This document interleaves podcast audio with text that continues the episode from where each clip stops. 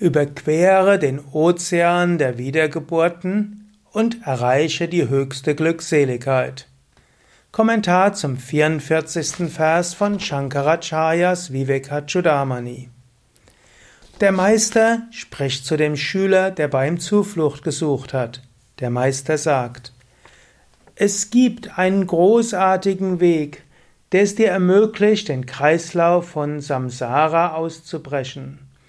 Auf jenem Weg überquerst du den Ozean der Wiedergeburten und erlangst höchste Glückseligkeit.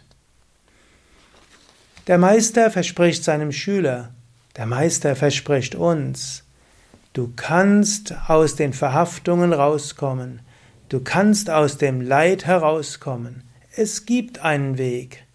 Du kannst die höchste Glückseligkeit erfahren. Das ist keine Illusion, Menschen haben diesen Weg gegangen und du kannst die Biografien großer Heiliger lesen und du siehst, ja, sie sind auch durch große Schwierigkeiten gegangen. Habe hohe Ideale. Gib dich nicht damit zufrieden, einfach nur ein relativ gesundes Leben zu führen, relativ gütig mit deinen Mitmenschen umzugehen, relative geistige Ruhe zu bekommen. Das ist alles wichtig. Shankara würde sagen, das gehört zu den Vorbereitungen. Aber Glückseligkeit ist mehr. Es ist die Befreiung aus allen Verhaftungen. Mache dir immer wieder bewusst, Ziel des Lebens ist Gottverwirklichung. Ziel des Lebens ist Selbstverwirklichung, Erleuchtung.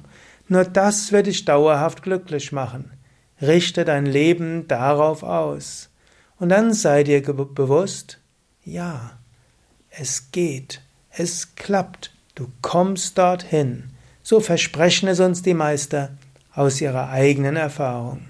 Gib dich nicht mit weniger zufrieden. Die Erleuchtung ist das, wonach du streben solltest.